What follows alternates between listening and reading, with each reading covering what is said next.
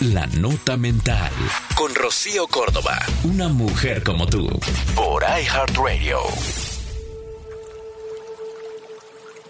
Pararse no es retroceder.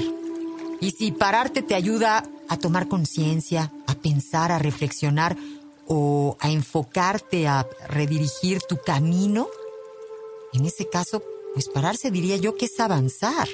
Te puede ayudar a enfocarte en lo que realmente quieres, analizar lo que has venido andando, a cuestionarte las metas elegidas, a enfocarte en tu nueva meta, hacia dónde quieres llegar. Pararte te puede ayudar a avanzar. Pararte te ayuda a descansar, te ayuda a tomar impulso, te ayuda a avanzar. Pararte te ayuda a aprender a mirar. Buenos días. Esto fue La Nota Mental con Rocío Córdoba, una mujer como tú, por iHeartRadio. iHeartRadio.